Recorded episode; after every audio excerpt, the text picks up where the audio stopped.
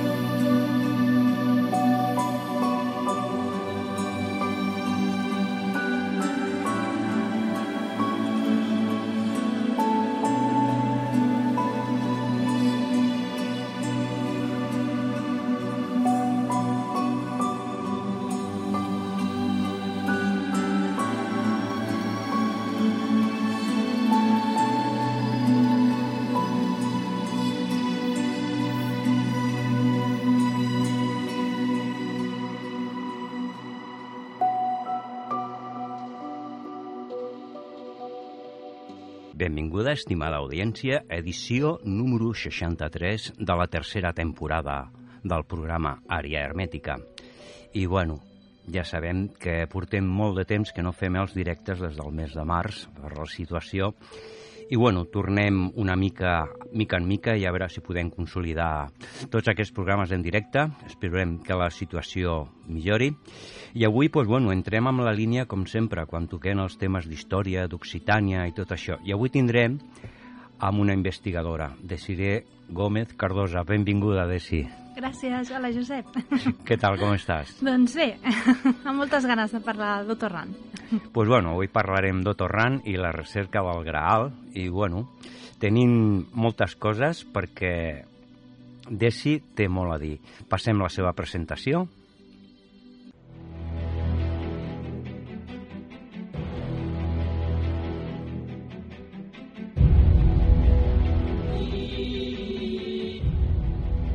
Comença la tercera temporada Àrea hermètica. amb l'edició número 93 del programa i amb nous convidats. Aquesta vegada tindrem a Desiré Gómez Cardosa. La Desiré té una llicenciatura i un màster en Història de l'Art per la Universitat de Barcelona i el seu focus d'interès és el període medieval. Viatja sovint a la regió d'Occitaní per dur a terme les seves recerques. Ha creat el canal YouTube Vitriol, la Biblioteca del León Verde, on se centra en la investigació de temes relacionats amb l'hermetisme, la història, l'art i el misteri. Tot plegat ambientat musicalment amb els seus grups Rosispergius i Lion Vert. Avui navegarem pel fil d'Ariadna amb Desiree Gómez Cardosa i un tema força interessant, Otto Rahn i la seva recerca Occitània. Àrea hermètica. Un viatge per la història oculta. A Ràdio Caldes, 107.8 FM.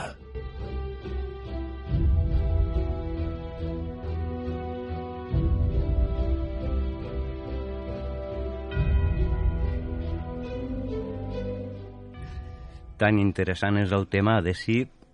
Com et diuen millor, Desi o Desiré? Com vulguis. Pues Cap bueno, problema. Desi està bé.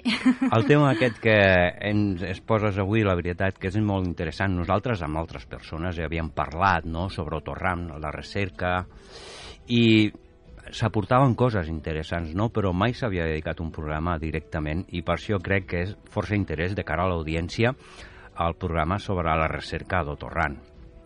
I què és el que et va cridar de principi per enfonsar-te amb la investigació Sí. d'aquest món? bueno, primerament us vull agrair que, que tingueu la confiança de convidar-me i darrerament parlar de- d'Autoham. Eh, era adolescent, bueno, una miqueta més tard de l'adolescència, eh, quan em va començar a cridar l'atenció tot el tema de, de, bé, de la regió del sud de França i eh, el tema de Rennes-le-Château, a casa de mons pares sempre, havia, sempre hi ha hagut llibres d'aquestes temàtiques i mon germà també li agradava, aleshores la influència a casa sempre havia estat. I eh, doncs el tema de, del misteri, eh, aquesta recerca per part de l'Alemanya nazi i d'altres persones que n'havien o que n'han format part, com Otto Hahn, doncs em va començar per aquella època, potser cap als 20 anys o així, eh, per, do, per dos factors, perquè unia història, fets històrics, amb aquests misteris que no mm, són de tan eh, d'una difusió tan vasta, no? Sobretot és força interessant la història oculta, no? O sigui, el context de la història, que és la que tenim i és la que es rep, que és l'oficial, però després hi ha una part que no és coneguda i és aquí on tu intervés amb les teves tasques. Doncs mm -hmm. pues bueno, entrem una mica amb el context de la recerca d'Otorran. Sí, doncs eh, si voleu comencem amb una nota eh, biogràfica del personatge. Eh, primer hauríem de parlar que la figura d'Otorran s'hauria d'emmarcar dins del seu doncs, ambient sociocultural i dins l'Europa, dins d'una Alemanya, perdó, de pre-Segona Guerra Mundial. Aquest és un fet molt important perquè mm, o sigui, la fam provocada per la inflació del moment a Alemanya i també doncs, eh, el desig d'ell de, de tenir una vida millor i dedicar-se a les tasques d'investigació van provocar en ell una mena de contradiccions amb les quals es va haver d'enfrontar tota la seva vida.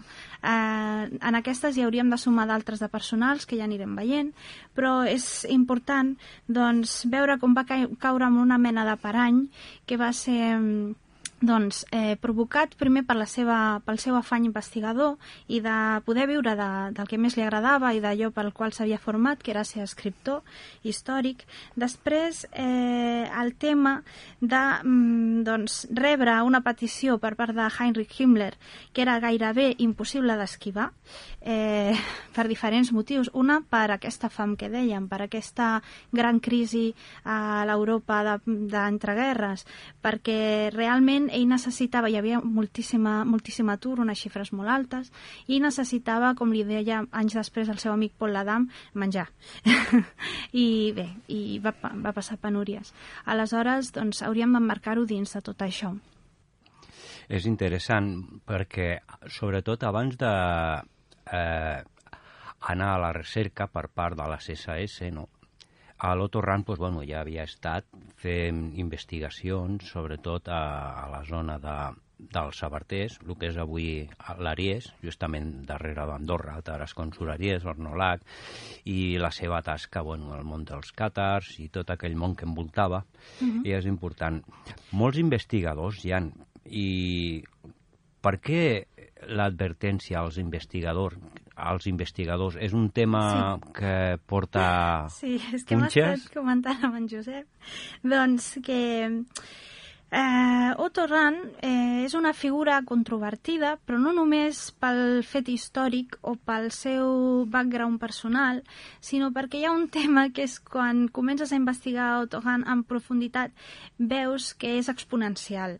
Eh, obres caixes dins de caixes dins de caixes. I aleshores hi hauria aquesta advertència cap als investigadors que els interessi Otto Rahn del fet que no pararan i no acabaran mai. És com una mica Guy Le Chateau, no s'acaba mai. Sí, o sigui, obres la porta per intentar resoldre unes qüestions i el que se t'obre és una multiplicació de qüestions més, Això no? mateix.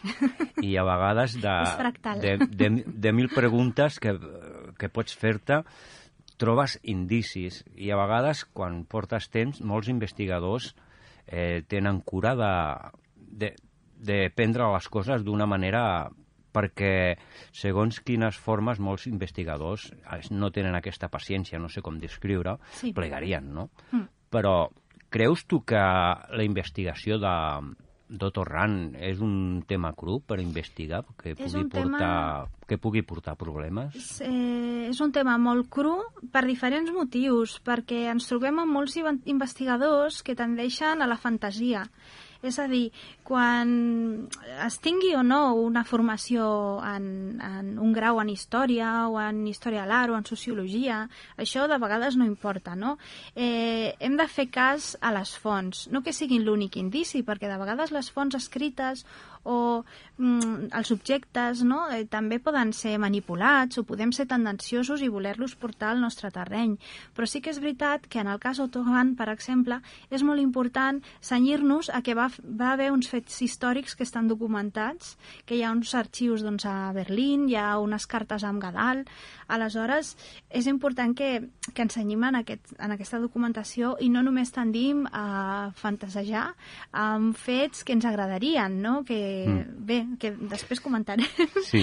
però del seu destí final, no? per exemple. Sí, mm, ara que deies lo de les cartes d'Antonín Gadal, hi ha molts in- investigadors, no? i fins i tot a la discussió, o sigui que porten una idea entre parèntesis i no la volen moure en relació al Graal, i justament quan un dia vas fer l'exposició, no, és que hi ha una documentació i està exposada. Uh -huh. Si investiga la trobes, però si et quedes al teu lloc no arribaràs a trobar això, però tampoc pots denegar-me la meva opinió Uh -huh. perquè són expressions de que hi ha persones i investigadors que, bueno, com tu has investigat, saps de què hi són aquestes cartes i que diuen moltes coses, perquè la seva relació amb les SS i Mhm. moltes més coses. Sí, em, si voleu, eh, fem aquesta nota biogràfica. Sí, Per- serà interessant. Sí, que, que ens havies comentat per situar la nostra audiència en el personatge. eh, bé, Otto Wilhelm Ra- Rahn neix el 18 de febrer de 1904 a Michelstadt, Alemanya, a l'Algese, eh, fill de Karl Rahn, eh, oficial del Tribunal de Magúncia, i Clara Rahn, nascuda a Hamburger. Eh, va tenir un germà gran, Rudolf, que va morir. Això va marcar, marcar també una mica la seva infància. I després un altre germà petit, Karl, nascut el 1906. Eh, bé, per la influència jurídica del pare i va decidir començar en estudis de dret.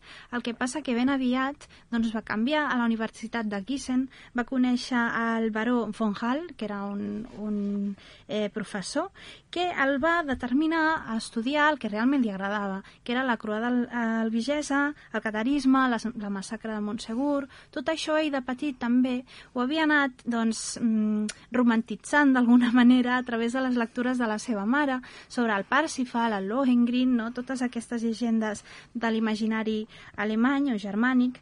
Aleshores, bé, eh, aprofitant la revifalla de l'estudi de la història medieval del sud de França que va haver a Alemanya, va escollir els estudis de romanística, de tot els, el tema de, de la història de les llengües romans, no?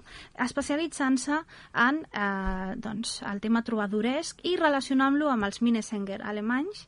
Aleshores és important saber que per ell va haver tres figures capdals. Una va ser Josephin Peladin, que aquest aquest home va ser un ocultista francès que va ser el primer que va relacionar, o dels primers en relacionar eh, el món salvat del Parsifal amb Montsegur.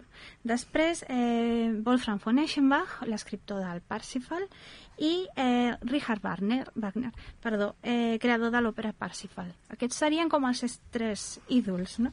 Aleshores, és important per veure com, com acaba dins doncs, l'Anne Nerve, eh, veure una miqueta um, doncs, la seva trajectòria, com aquesta manca de eh, doncs, finançament dels seus mm, estudis o de, la seva, de les seves inquietuds el porta doncs, a, enrolar-se.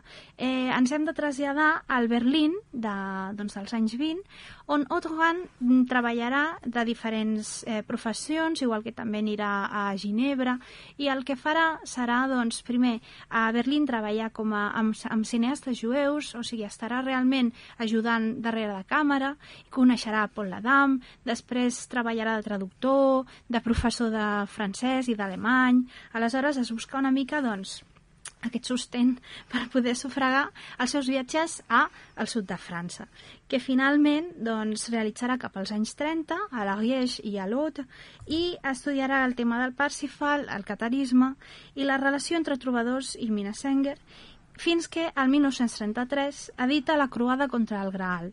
El Kreuzig gegen den Graal sent traduït al francès al 34.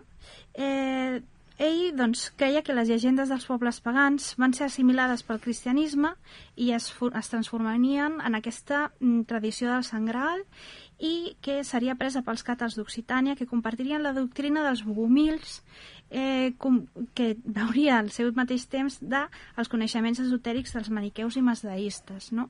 Aquesta creença en la dualitat, en el bé i el mal, en què el déu del bé doncs, seria l'Ariman, el déu del mal pels masdeistes seria doncs, la Huramadda, però pels maniqueus seria un altre, un altre déu. No?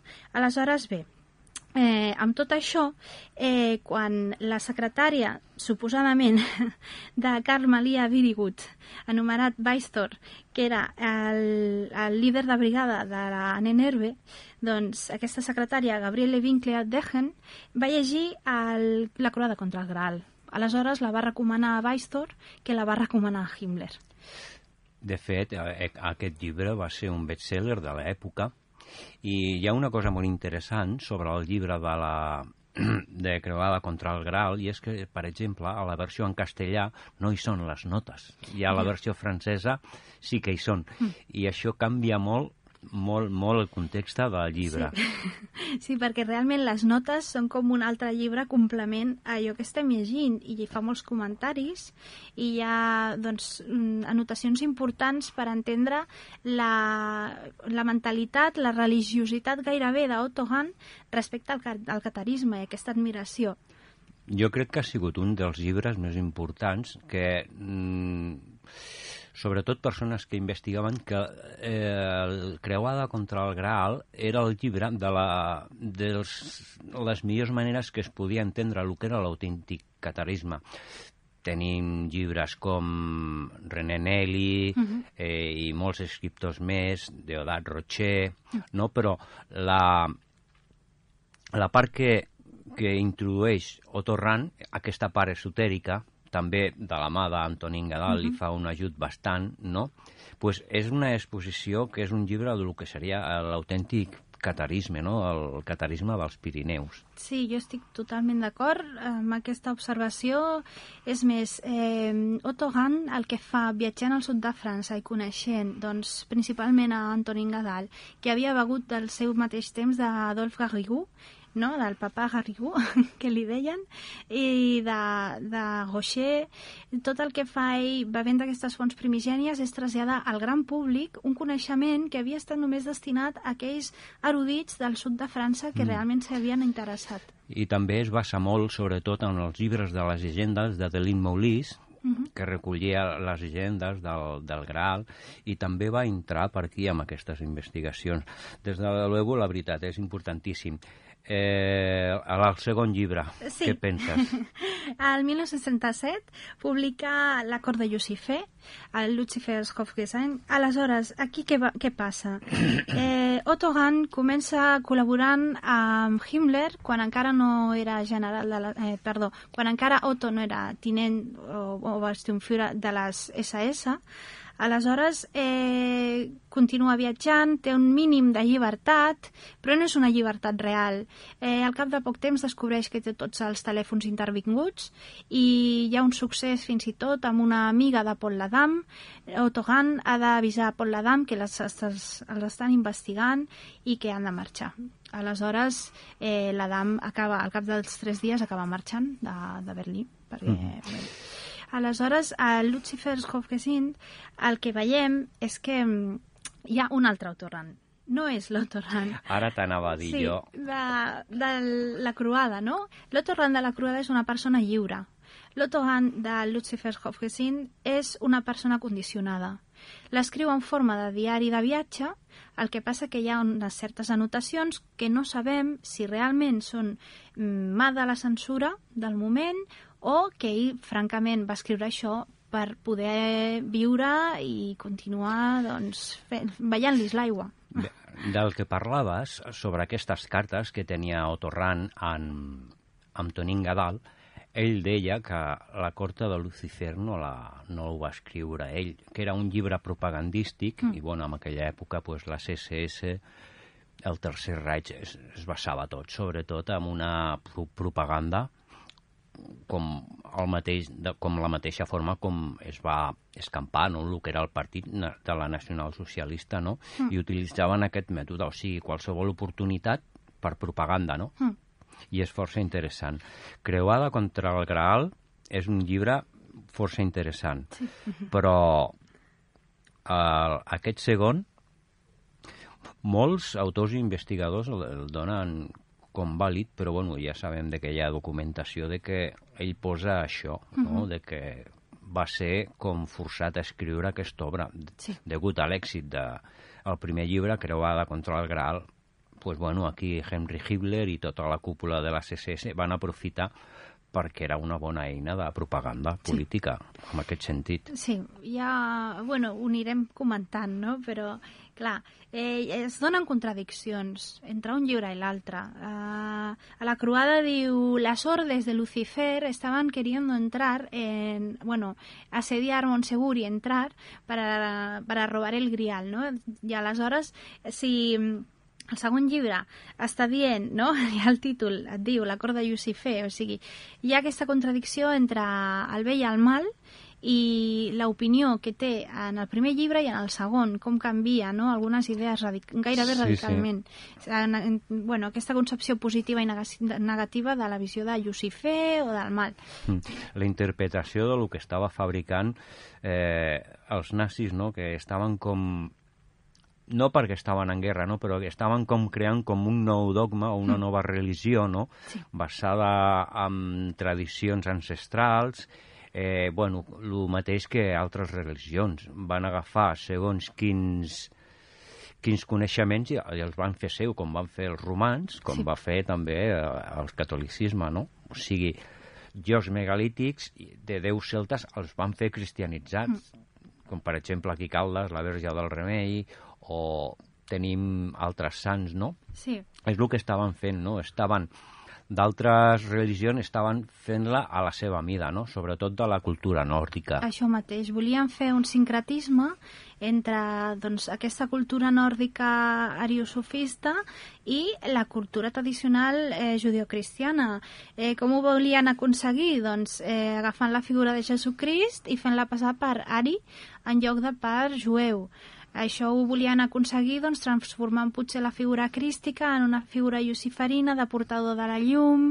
Bé, mm, hi ha, hi ha, molta, hi ha molt tema aquí perquè realment eh, dins de la croada eh, Otogan parla de, del déu mm, doncs, que es venerava a les Gàlies, que era Abelio. D'Abelio passem a Apolo, l'Apolo grec, i de l'Apolo grec doncs, passem al portador de la llum.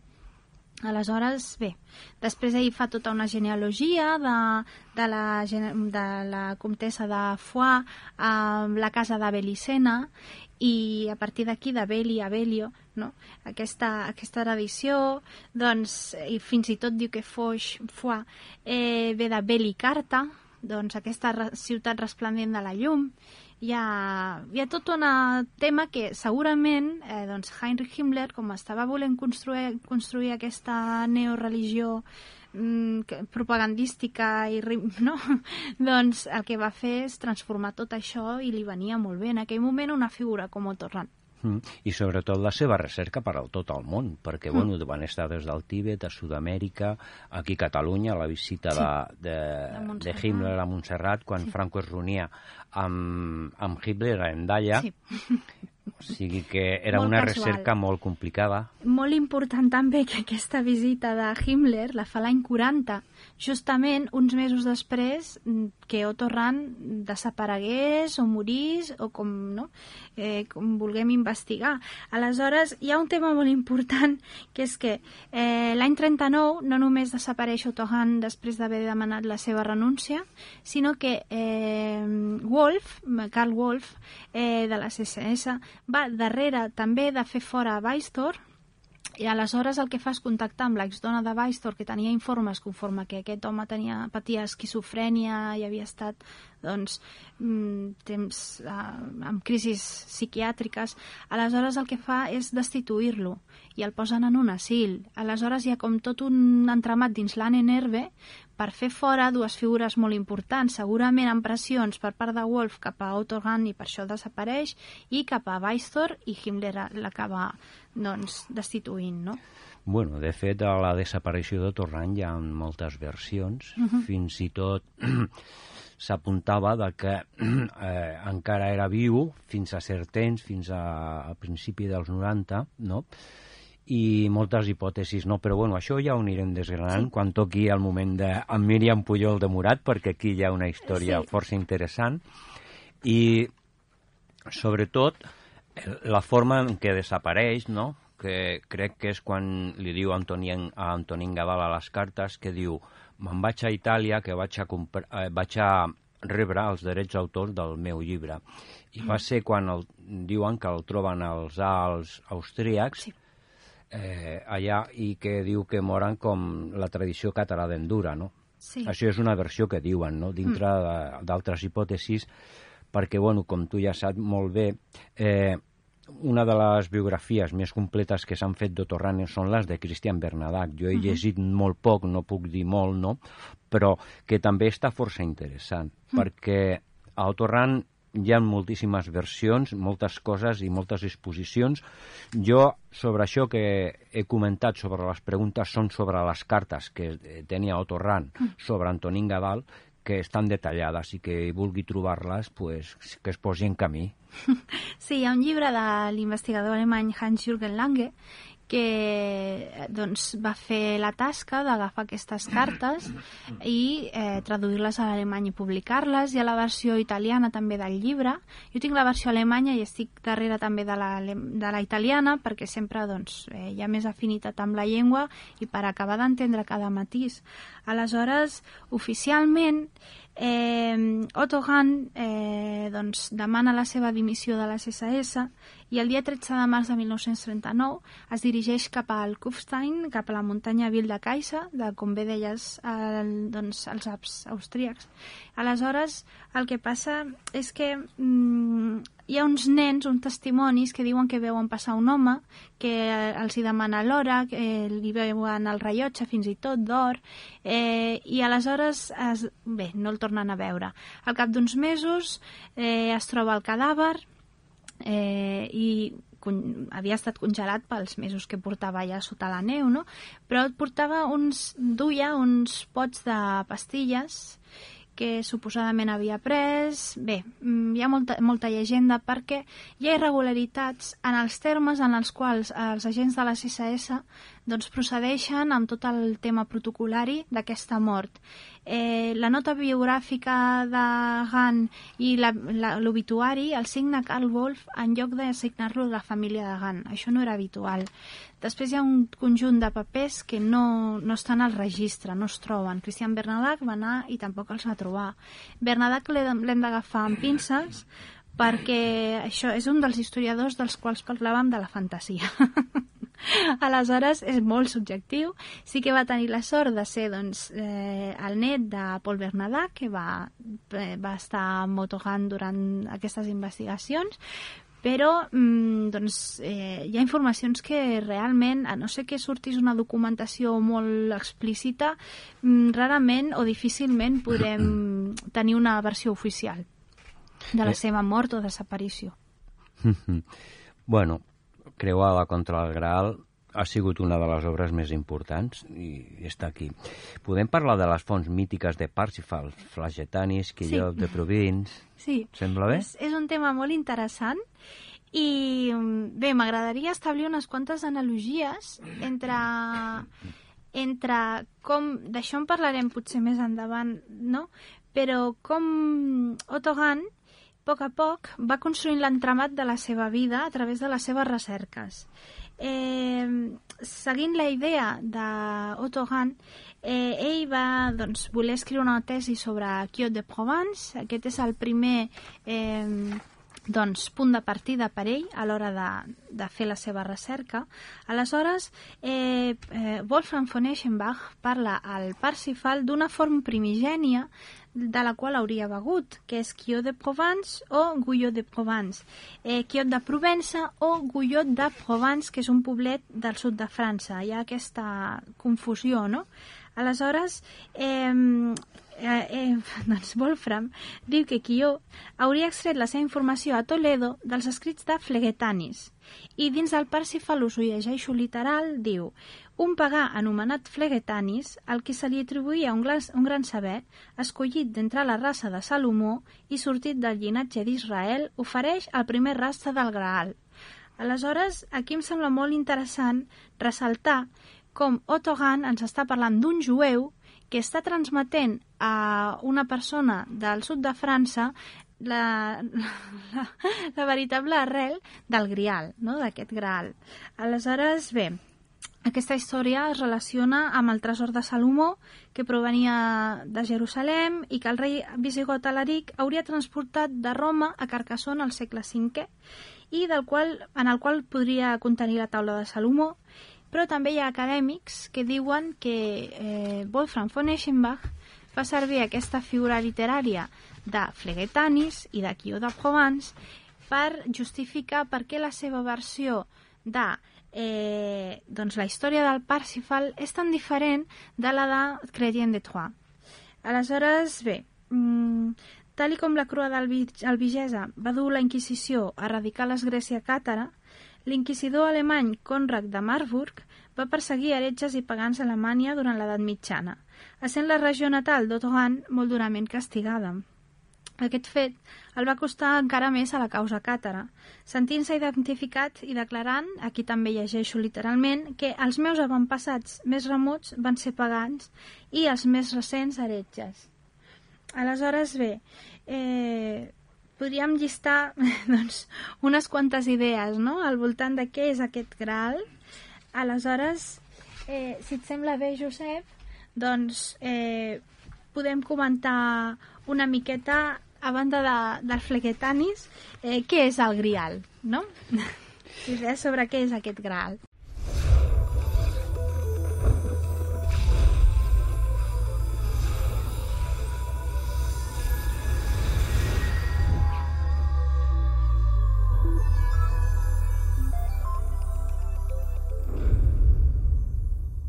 Àrea hermètica.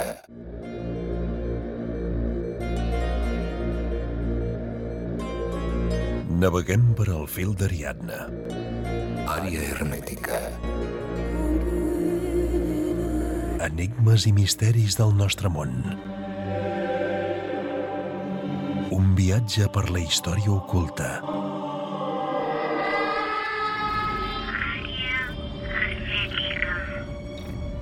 Àrea hermètica a Ràdio Caldes, 107.8 FM. tantes històries, tantes versions i sí. el complicat que... Bueno, suposo que a cada lloc s'interpreta a la seva manera, no? Uh -huh. Però en aquest cas, de, bueno, Otorran va utilitzar molt eh, a Wolfram von Eschenbach uh -huh. i és una interpretació que, bueno, els que hagin llegit el llibre o també hagin escoltat la llegenda de, del Graal, pues, s'interpreta de que un diuen que és una pedra, altres interpreten una descendència, però sobre la teva informació i el teu estudi, què ens pots aportar? Sí, m'he permès la llicència de fer un llistat. D'acord. Aleshores, bé, començarem per terminologia. Eh, cràtera, de, bueno, graal, perdó, eh, podria provenir de cràtera del grec kratos del llatí, derivació de cratalis, i de cratalis gradale gradual, no? un plat que va, fent va agafant una forma gradual eh, per contenir diferents elements o aliments o bé, com a receptacle. Del francès greal o gresal, del provençal gresal, del català i castellà gresal. Un plat fons, recipient, escudella... Aleshores, bé, aquesta llista que he fet, podríem dir que pot ser una copa feta, o s'ha especulat amb una copa feta de pedra maragda, un conjunt de tauletes de pedra o maragda, del qual es deia també que Torran era, doncs, tenia una mica aquesta idea, una pedra o meteorit que sagna color vermell, de rovell del ferro, una pedra maragda del front o corona de Lucifer, una patena o gresal, l'entrada a un molt invisible, una transformació interior, la pedra filosofal, el de l'últim sopar amb el qual Josep d'Animatea recollir la sang de Crist, que podria estar o bé fet d'or i pedres o de fusta o de pedra depenent les versions. El veritable Evangeli de Sant Joan, el de Bartomeu, un tresor templer, un tresor càtar, la pedra xintamani, i bé, finalment el lapis exilit o exquelis o elixir, aquest, aquesta darrera versió, elixir, lligant-la amb la pedra filosofal dels alquimistes. I ara, pues, si et sembla bé, toquem una mica el personatge d'Antonín Gadal. Sí, eh, bé, Antonín Gadal doncs, va ser un estudiós i historiador del catarisme que coneixia molt bé tota la regió de, dels Sabarters i de, bé, de, de l'Ariès, era un erudit molt respectat a la zona. Aleshores, eh, Otogan coneix Antonin Gadal i arriba a afirmar per carta que Otto, eh, perdó, Antonin Gadal serà el seu Trevrisan, o sigui, serà l'eremita eh, que l'inicia en l'estudi del veritable grial, com passa amb el Parsifal i el Trevisan, que és aquest eremita que, no, que l'acompanya. Aleshores, bé, eh, Gadal eh, té diferents llibres on parla de el que ell creu que és el veritable catarisme. Gadal es va envoltar també de, doncs, del cercle del Lectorium Rosicrucianum, com faria Déu de Rocher. Aleshores, ell té molts anys d'experiència quan es coneixen en aquesta cerca de les coves, de les grotes, no? i havia conegut també personatges tan importants com deien, com Adolf Rigou, que coneixien llegendes locals. No? I aquesta informació primigènia és molt important per, per veure com es desenvolupa una història que no està escrita en aquells documents oficials o en aquells llibres oficials com pogués ser la història de Napoleó Peigar o altra gent que per l'altra banda Napoleó Peigar també tenia com la seva visió del grial i somnis i mm. bé. Tenia una mena d'idea perquè venia de, del, de, de, dels, del protestantisme, perdó. Mhm. -huh. I bueno, era interessant, pues, bueno, pues, tenia certes coses, no? però també hi ha persones que consideren que entrava una mica en la fantasia Napoleó Peirat. Sí, sí. Eh, hi ha altres historiadors de caire més academicista que realment l'obra de Napoleó Peirat no la, no la consideren, no? tant a l'època, eh, segle XIX i inicis del XX, com posteriorment eh, l'escarten, però sí que s'ha de considerar que és dels primers i més sòlids no? de, de l'època. Aleshores, bé, eh, Otto Hahn es va envoltar de Gadal i del, cercle, del cercle de persones que, que hi coneixia, però que també coneixia a través de Maurice Mare, que va conèixer a París, i a través d'ell va conèixer la mm, comtessa Miriam de Pujol-Morat, i eh, va, va traçar realment un cercle de, de persones que el van ajudar amb tota aquesta cerca, i va ser el gran difusor per tota Europa i posteriorment, no? a, a nivell global. Aleshores, eh, destacaríem també doncs, eh, Paul Ladam, el que mencionava Maurice Mare, Paul Bernadà, Isabel Sandy i eh, l'enginyer Arthur Cassou, que també els va ajudar doncs, a, a fer doncs, les seves recerques, i amb el qual no va tenir gaire amistat va ser amb Josep Mandemant, que van arribar a les mans algun dia, perquè segons l'Adam el va, el va enxampar, segons, no, segons Mandemant, eh, Otto Hahn estava remarcant unes escissions de pedra, a la pedra, no? uns gravats, per poder-los fotografiar millor.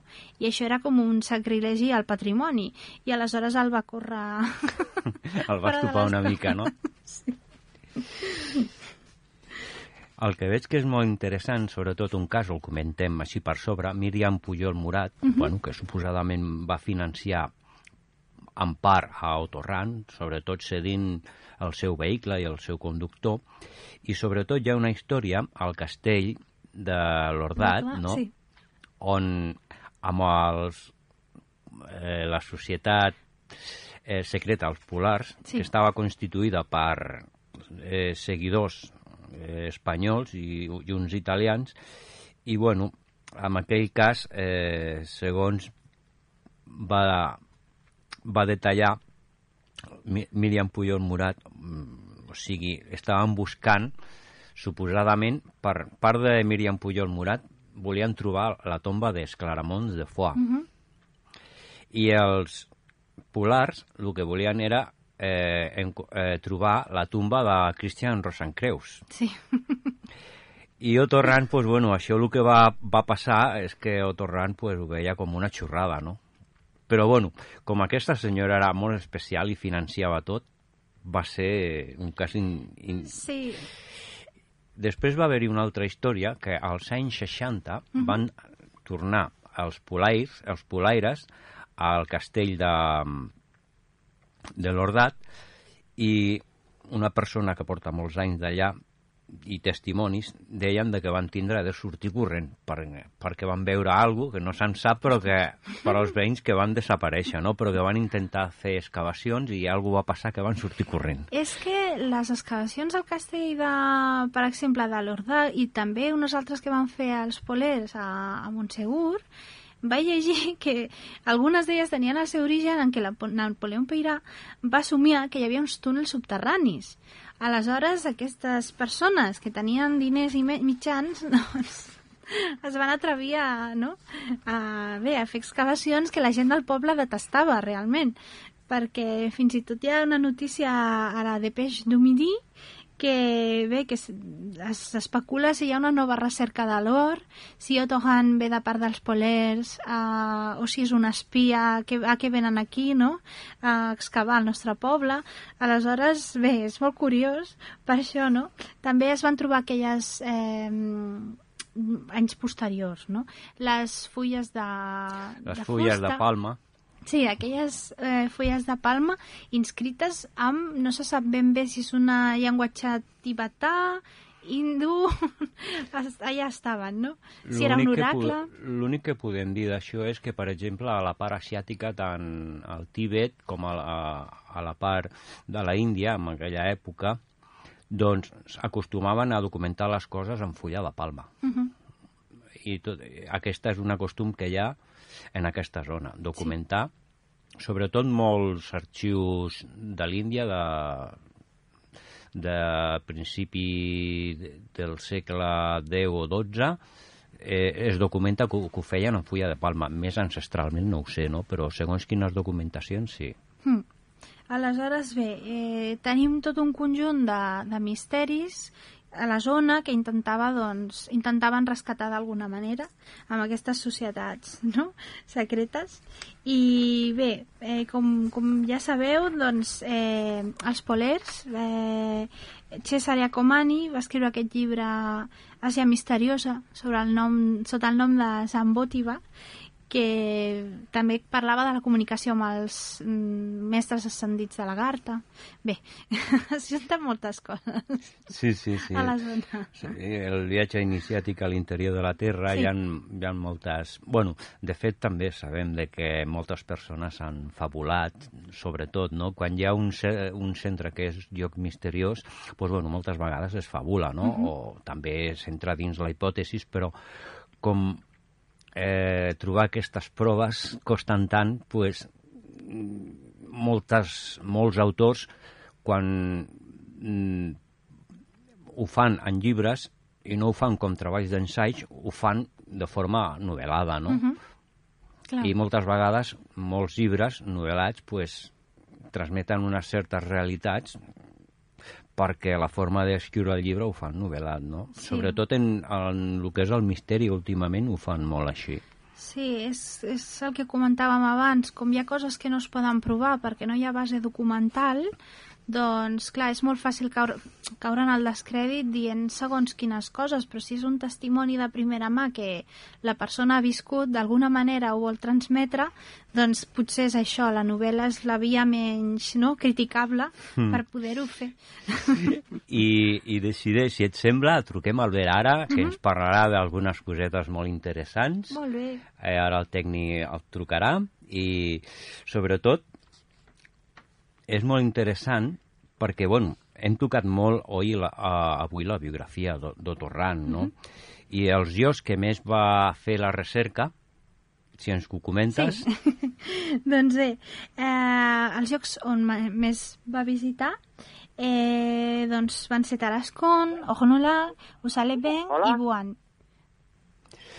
Aleshores, sí, l'influx de les energies de l'Arieix va penetrar en Otohan i mai no seria la mateixa persona.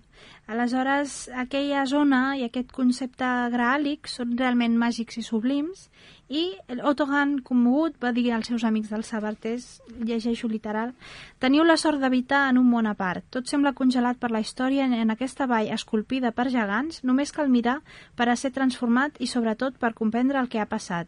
Tot i estar inscrit, el Sabarters és un gran llibre, el llibre més vell del món. Força interessant.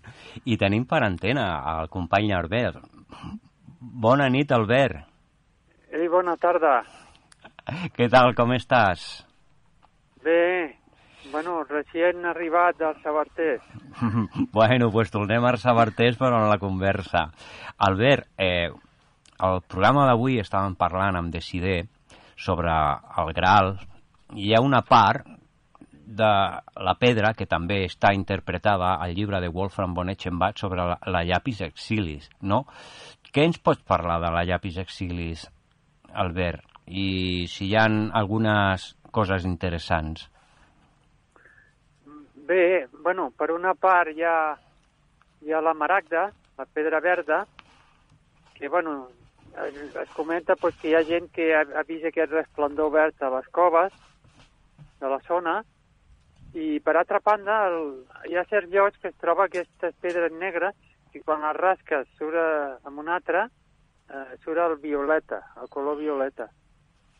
I parlant amb gent de la zona, amb amics, m'han comentat que, bueno, que hi ha diversos tipus diferents de pedres. Unes podrien ser meteorits, com una que vaig trobar jo a Ornolac, bastant gran, i, bueno, que hauria d'analitzar-la algun expert, no? Que estan al Museu Gadal, actualment. I, I les altres que jo n'estic trobant sempre, o sigui, no s'acaba mai. I em va comentar aquest, aquest amic meu que, o sigui, aquella zona, concretament als Sabaters, es troben dues plaques, la ibèrica i l'europea. I, I això fa que, que l'activitat volcànica que hi ha de sota, que fa suposadament que també hi hagi aigües termals, quedi com mm, com que no pugui sortir a la superfície.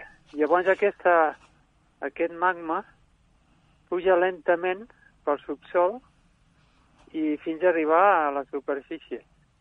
I serien aquest tipus, seria com un mineral que ve de l'interior de la Terra, un mineral molt estrany, molt raro, que ve de molt a baix de l'interior de la Terra. Sobre el que I que es comentes... troba en aquella zona. Mm. Sobre que el comentes, Albert, eh, jo tinc vestigis físics a la part de Vic de Sos i feia molts anys que havia posat al grup aquestes fotografies i, bueno, diria que volcànic no, no? Sinó seria com una mena de camp de calor i aquesta mena de, de lava eh, es transmetria sobretot per, po- com si fossin unes artèries, no? Perquè a la pedra del granit, jo tinc les fotos, es veu el color negre, val? i està molt a prop del riu de Vic de Sos, no? I eh, això, el riu de Vic de Sos, que connecta Tarascó amb el riu Arieix, bueno, el que sabem del que porta al pont del Diable, no? Allà a, a, a Montaliu. Sí, a Mercús. Sí, Mhm. eh, exacte. Llavors eh, seria una explicació, però això no treu que no hi hagi meteorits també. De fet, és, dir, hi ha una mica de tot allà. És molt interessant. Però bueno, aquestes pedres també és possible que tenen una vibració molt forta Mhm. i que els càtars doncs, eh, també les utilitzessin com un material sagrat. Eh, el que he llegit és que Gadal i Gant en van trobar bastantes a la cova de Fontanet. Aleshores, el que dieu, no?, que sembla que com que rajaven, que mai han han parat d'aparèixer. Exacte, jo m'estranya perquè fa anys, fa poder més de 20 anys que en cullo Sí, sí. i no para mai. Mm. Com si Fixa't la mateixa una- terra les creés de Mm. terra. Fixa't una cosa, Albert, que una de les pedres que va trobar Otorran i Antonín Gadal van a parar a, a, a Harlem, Holanda, portada per un grup, Amb el Rosa Creu, no? sí, Amb un grup iniciàtic que volta per la zona. Mhm. I la, i la tenen d'altar. Clar. clar. Jo també n'he trobat a, a Fontanet amb un amic i vam anar i, i em va trobar un, pa- un parell d'aquestes també, a la part de fora de la cova.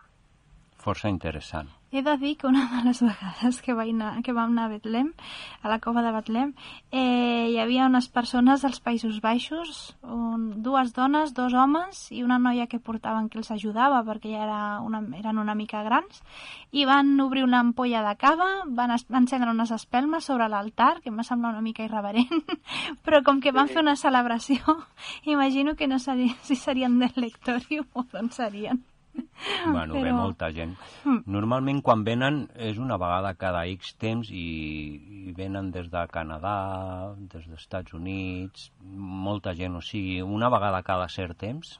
A YouTube hi ha els vídeos i, no sé, es poden juntar fins a mil persones eh, per la zona Mhm. de, dels sabarters, concretament a Tarascó, Ornolac. Fan activitats aquesta societat iniciàtica. Si voleu que repassem alguna de les coves per on va estar Sí, seria interessant. Albert, eh, perdó, Vale. alguna cosa més?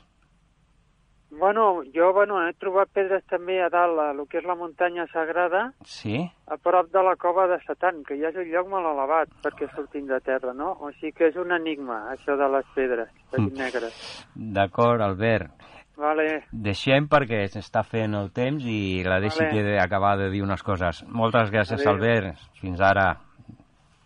Doncs bé, l'Albert m'ha donat un amulet que ens està molt, anant molt bé pel programa. Eh, Sí, sí. Doncs, si voleu, fem un repàs ràpid d'un parell de... Sí, perquè estem a, a 3 minuts. Tres minuts només.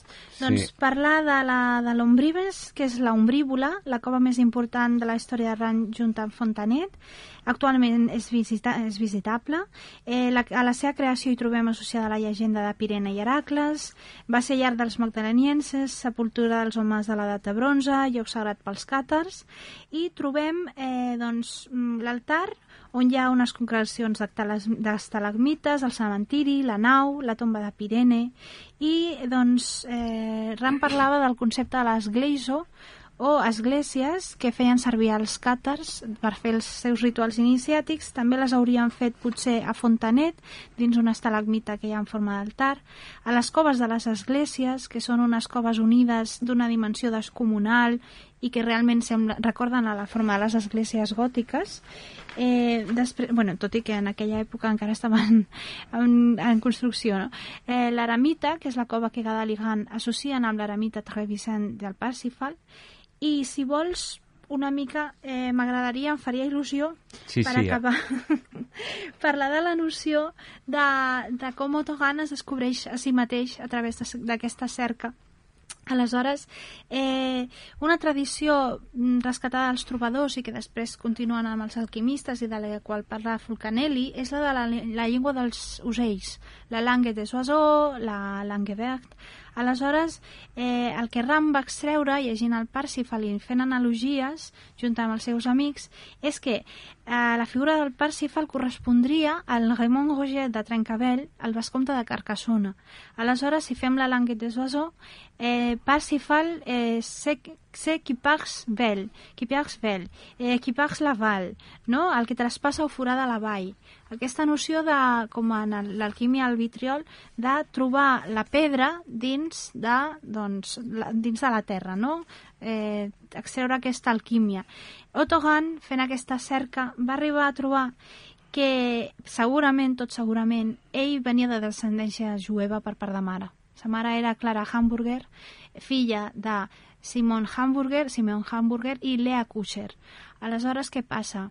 És impossible que una persona que troba aquests antecedents, per més que estigués a la CSS, estigués d'acord amb el que estava passant al seu país, no?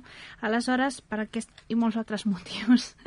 Aleshores, bé, eh, L'última idea que voldria traspassar és que, igual que Conrad de Marburg va ser un inquisidor que va cremar doncs, heretges a la zona on havia viscut, on va néixer eh, Otto Gahn doncs, a l'època medieval, eh, Otto Gahn va ser, doncs, es va considerar ell mateix un heretge i, paradoxalment, va haver de patir aquesta persecució racial i religiosa, sense saber-ho, eh, doncs, per trobar així la fi dels seus dies, no? És una història molt paradoxal. pues bueno, moltes gràcies, Decidé, ja estem arribant als últims minuts. Eh, si pots donar la, el, els links de el León Verde Mhm. i Doncs- tot això serà interessant per al públic perquè pugui estar a la seva recerca personal i trobar la teva informació perquè veig que és molt interessant. Moltes gràcies per l'oportunitat a vosaltres. Si pots dir el canal de YouTube, Sí, el canal de YouTube és Vitriol, la Biblioteca del León Verde, i trobareu també les, com, els comptes associats a Facebook, Instagram i, i Twitter per poder localitzar aquests vídeos on intentem expressar aquestes idees amb humilitat però amb constància. doncs molt bé, ara tècnic posa sintonia per finalitzar el programa.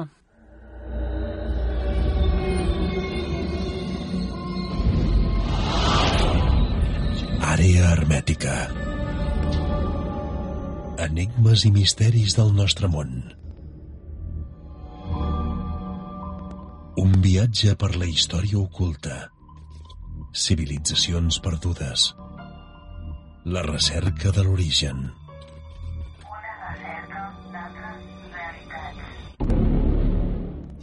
I fins aquí el programa. Desiré, moltíssimes gràcies. Quan vulguis, fem un altre projecte de programa perquè es veu que tens l'enciclopèdia ben preparada. Moltíssimes gràcies. És una de les novetats de la temporada, Desiré Gómez, i estem molt contents de tenir-te i sobretot la quantitat d'informació interessant que ens has donat de d'Otorran i sobretot de la zona de l'Aries i el Sabartés, al Pirineu.